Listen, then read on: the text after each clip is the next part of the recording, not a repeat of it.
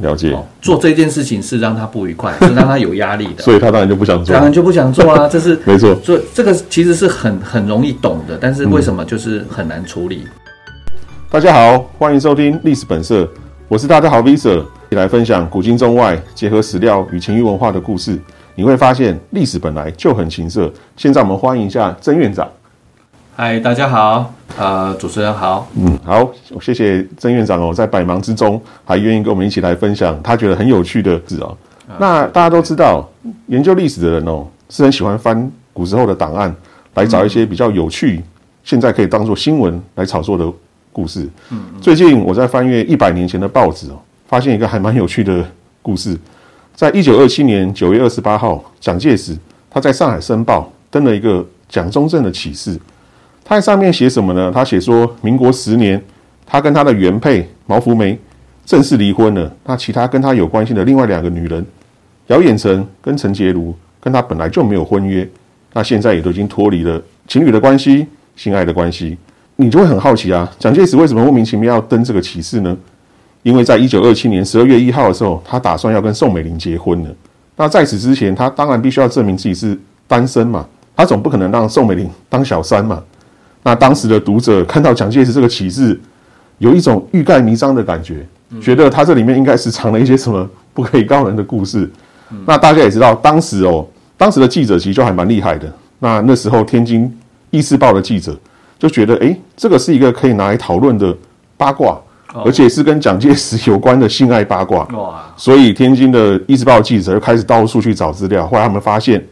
蒋介石跟他有关系的四个女人是可以拿来做报道的，所以呢，天津的《议事报》就刊载了蒋介石的恋爱史。那我们可以根据这个恋爱史，我们就来谈一下这他们跟蒋介石跟这四个人之间的亲密关系。那蒋介石第一个原配的夫人就是毛福梅，那毛福梅大家都知道她是蒋经国的妈妈，那她跟蒋介石基本上是浙江奉化的同乡，她是望族的女儿。她十九岁，在家人的安排之下，她就嫁给了当时只有十五岁的蒋介石。嗯，所以大家可以知道，她基本上他们算是一个姐弟恋。是对，那郑院长，你觉得姐弟恋到底对亲密关系好还是不好，还是没有一定的答案？我觉得在现在的呃世代里面，姐弟恋反而会比较幸福一点。哦，为什么？不管从生理或者是从那个呃整个成长的历程，嗯，哦，这个我觉得讲起来又是一篇啦。哦 哎我们有机会， OK，好，那基本上郑院长其实是觉得姐弟恋其实是还不错的，对所以如果有兴趣想要尝试姐弟恋的情侣跟夫妻，其实是没有关系的，大家可以尝试看看。OK，那我们再讲到那毛福梅，她的长相比较一般，那在蒋介石的眼中，她是一个嘖裹小脚的旧时代的女性。那蒋介石当时是已经到日本，他当时是已经有学习过新思想的人，那当时他又是父母的命令来成婚。所以基本上他跟毛福梅是没有什么感情基础的。还是蛮传统的哈、对他比较传统，就是妈妈，那是因为说实话，是因为蒋介石的妈妈王彩玉很喜欢毛福梅，哦所以他们两个才结婚在一起这样子。那毛福梅加入蒋家之后，说实话，她真的是一个非常非常好的媳妇哦。她勤俭持家，那非常孝顺蒋介石的妈妈王彩玉。蒋介石是一个很孝顺的人，不管你对蒋介石有什么样的印象，他的孝顺是没有话讲的。就是因为他很孝顺，所以当他妈妈跟他这样讲说，请他嫁给其他跟毛福梅结婚的时候，他就没有拒绝，他只能够同意。那因为王彩玉本身就觉得毛福梅真的是一个很勤俭持家的人，所以他深得王彩玉的喜爱。但是呢，说实话，蒋介石跟毛福梅在思想上是有很大的差距的，所以使得蒋介石跟毛福梅之间几乎其实没有什么共同的语言哦。那即使他们结婚之后生了蒋经国，但他们之间的关系非常冷淡。那我查阅了蒋介石的日记哦，他居然写到一句话，你听了你都会觉得哇，他跟毛福梅的关系真的是非常非常冷淡哦。他居然写说毛福梅的冷饮跟他脚步的声音，他只要一听到都会刺激到他的神经哦，所以你就可以知道两人关系有多么的冷淡哦，几乎降到了冰点以下。那我就想要用这个故事，想要请教一下郑院长哦。那如果说现在的夫妻跟伴侣之间，他们的学历、他们的经历，甚至他们思想差距很大，就像蒋介石跟毛福梅一样的话，您会建议他们怎么样子来经营他们的亲密生活呢？好，哎、我嗯先我先呃，再问一下主持人一下哈、就是我对于日记当中写到这个人影步行，对接主刺激神经，对这句话，我的理解跟你刚刚讲的不一样。哦，那或许呃，因为呃，你可能刚刚讲说这样子的一个形容，反而是在形容他们关系之间的冷淡。嗯，那我不太理解，就是一个人对一个人的那个呃，就是走路的嗯，哦脚步，或者是对他的人影，都会刺激到他的神经，这样子是冷淡，嗯，这个是怎么解释啊？呃，这个其实就是我的不对，因为我没有把整个日记引出来给大家看。因为你如果看了前文跟后文之后，你是就会知道，就是他那他已经变成是，他只要一看到他，他听到他的声音，看到他的人影，他就会开始整个人抓狂。哦，是对抓狂，对，就是抓。但是蒋介石他的文笔其实非常好，如果大家有兴趣去看蒋介石日记哦，他的文笔非常好，他还是用非常多古文在写他的内心的感受，所以他会用人影步行，接足刺激神经。嗯，可是你如果看他上下文，你就知道说他强调的是负面的。其实他就是在讲说关系之间的紧绷，对，没错，紧绷嘛，对那紧绷一定到最后会有冷淡的状况嘛。但是从呃，这你从这这这几个字来看，嗯，是从我的理解对上面是他是非常有感觉的，就是对这个人非常有感觉，嗯，他的一举一动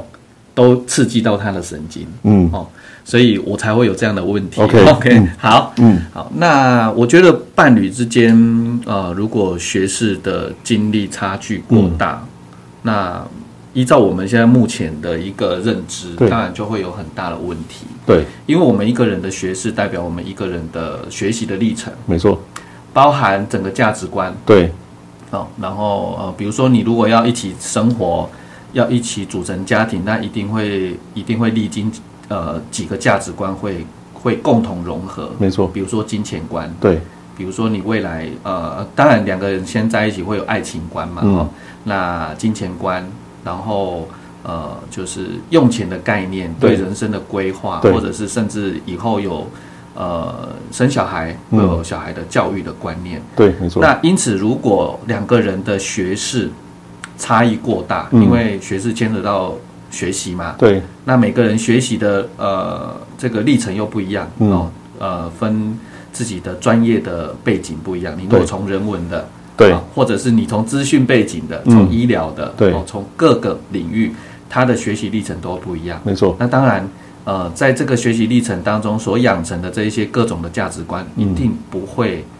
很相同。嗯，那这个时候，我们常常会听到的，就是呃，情人间啊，爱人间啊，嗯，可能是互补比较好，还是这个契合比较好，对，就就会回归到这样的议题上面。嗯，所以差距过大，对于呃，对于呃，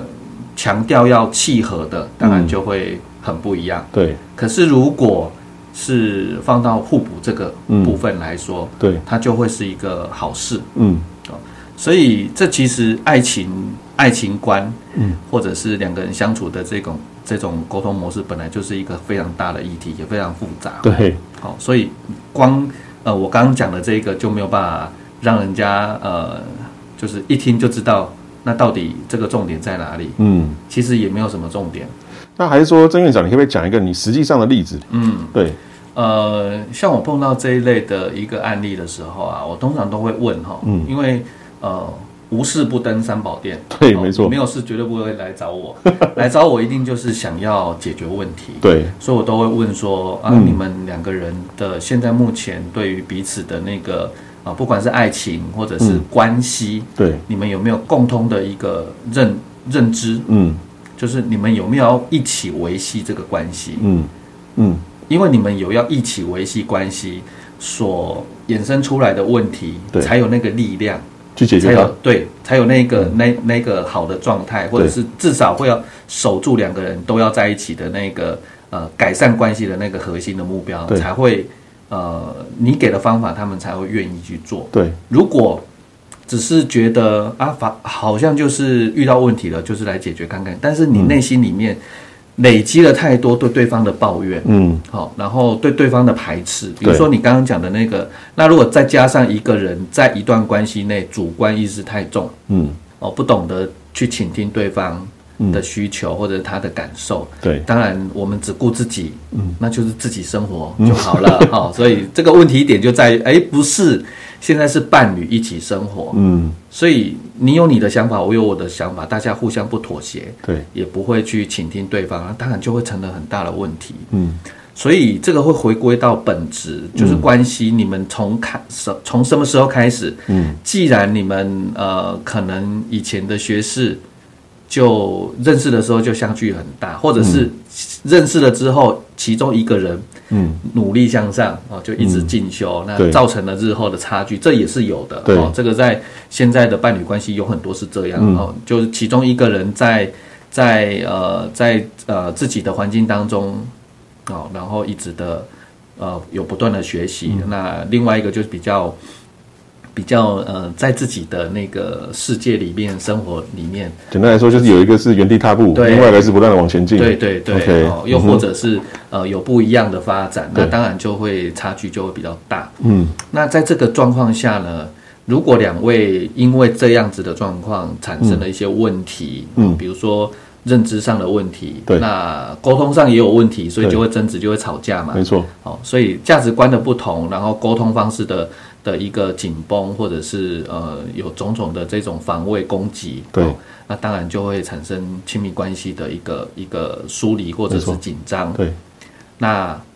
话说到刚刚，就是我都会问，如果你们还想在一起，嗯哦，你们就会有那个心力去解决对，解决问题。那第一个呢，其实就是要培养对对方的一个倾听，对，因为我们有太多的呃主观。嗯，那主观为什么会造成困扰？是因为主观在运作之前有一个认知嘛？没错，好，我们认知都是我们从小到大形塑出来的。对，所以你的认知跟我的认知在同一件事情不一定会一样。没错，好，那再加上我如果太主观、太强势，嗯，然后我在跟你沟通的时候，我也不懂得想要去听你的，嗯，哦，坚持己见，那就会产生问题。没错，所以，呃，伴侣关系其实有一个很重要，叫做尊重，嗯，尊重，尊重，尊重什么？尊重对方的发言，尊重对方的那个呃他想表达的。嗯，那再来有一个很很重要的，其实我也想讲，就是对，呃，因为我们在看很多事情，在出现很多问题，我们总是想要先处理问题，嗯这个是理性，对，好、理性。但是我们在面对问题的时候，我们会有很多的情绪出来，没错，哦。那如果你的情绪太多，嗯你就没有办法处理问题。嗯，那你如果你都在处理问题，嗯，可是你就会忽略我们双方哦两个人有一个人可能会因为这个事情产生的情绪，嗯，哦，这个也是没有办法同步，也没有办法处理。嗯，所以其实尊重很重要，然后去倾听对方的一个感受性的东西，嗯，去解决他因为呃这个部分的认知产生出来的情绪。哦，嗯所以如果你尊重他，他的防卫心就比较少。了解，比较少，他就愿意再跟你讲，然后呃多多一点的良性的互动，嗯多一点、呃这种内心比较深层的这种沟通跟交流，就会比较好一嗯点。比较好当然，其实要彻底的去做处理，嗯它并不是呃一触可成的。对，哦，它一定是需要经过几个阶段，然后慢慢慢慢地调试。了解，呃，来到我这边通常都是会因为性啊，对嗯哦，因为性生活，但是我们、呃呃进一步了解会发现，他们其实在沟通上面嗯，就有产生问题，比如说，嗯，呃，一一个人他对他的伴侣没有性欲，对，哦，或在在性生活的过程当中，嗯有一些呃比较不如意的表现，对，比如说在男生身身上可能就会有硬度的问题，对，在女生身上可能就会有那个呃干燥的问题、嗯哼哦。那、那那当然，这个就会导致最后最终的结果嘛，了就解是他没有办法舒服愉快，当然就不想做。嗯哦，不想做会会被归类到性性的性性欲的部分，嗯，比如说嗯呃女性的部分常常会听到就是性冷感、性冷淡，对，男男生就是他的就会呃性欲低。嗯，那其实性欲低、性冷淡，它是一个结果。对，可是我们很常发现伴侣会有沟通亲密上经营的问题，比如说他在讲话、对，哦，讲话就会有一种像我刚刚讲的主观、嗯，强势、嗯哼不懂得体贴，嗯，然后只会呃抱怨，只会指责，对，嗯哦，不管是什么事情，那尤其在性上面，你如果、呃经常去做这样子的一个批评或者是抱嗯怨，当然另外一半一定会被影响。了解，哦，做这件事情是让他不愉快，是让他有压力 的，所以他当然就不想做当，然就不想做啊。这是 没错，做这个其实是很很容易懂的，但是为什么就是很难处理？嗯哼，哦，就会回归到我刚刚讲的那个部分，嗯主观认知、主观主能上。观加上认知的问题。 OK，很感谢呢，院长刚才非常专业的解说、哦。那我们其实从院长刚刚的说明当中，我们可以发现哦，如果夫妻之间有这样的问题，因为你学识经历的差距很大，造成你们亲密生活发现有问题的时候，最重要的一点就是你们彼此之间有没有想要共同解决的心。如果你们有那一颗心，想要解决的心，那这个问题基本上就可以迎刃而解。如果你们发现还是没办法，那建议你们就是可以寻求专家的协助，像郑院长他会有一些很特别的方式可以协助你们。那今天呢，这一集我们就先讲到这边，那下一集我们会再讲更多蒋介石的故事，拜拜。